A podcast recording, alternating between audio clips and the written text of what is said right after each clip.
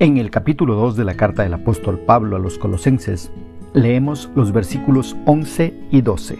En la traducción Reina Valera de 1960, la palabra del Señor dice, En él también fuisteis circuncidados con circuncisión no hecha a mano, al echar de vosotros el cuerpo pecaminoso carnal en la circuncisión de Cristo, sepultados con él en el bautismo, en el cual fuisteis también resucitados con él mediante la fe en el poder de Dios que le levantó de los muertos. ¿Qué es lo que expresa el escritor? Dice que los judíos se circuncidaban como señal de que son parte del pueblo de Dios.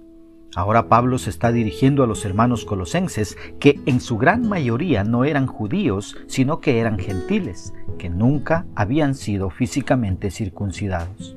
Pero Pablo les asegura que ellos fueron ciertamente circuncidados en un sentido espiritual y no carnal como lo hacían los judíos.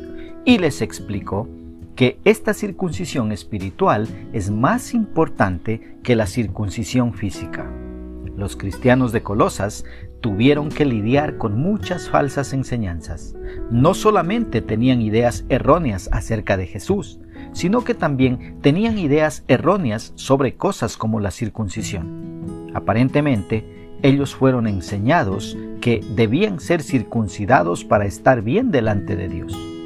Pablo les explica que ellos fueron circuncidados, no su prepucio, sino su corazón, al aceptar a Cristo como su Salvador para formar parte del pueblo de Dios. Entonces ya no necesitamos circuncidarnos físicamente, necesitamos aceptar a Cristo como nuestro Salvador. Y de esta manera estamos dentro de su familia, dentro del pueblo de Dios.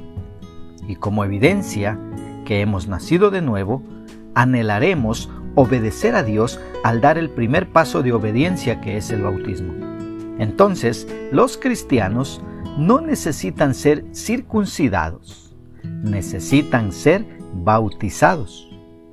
Así que un bautismo sincero muestra que una verdadera circuncisión del corazón ha sucedido en esa persona.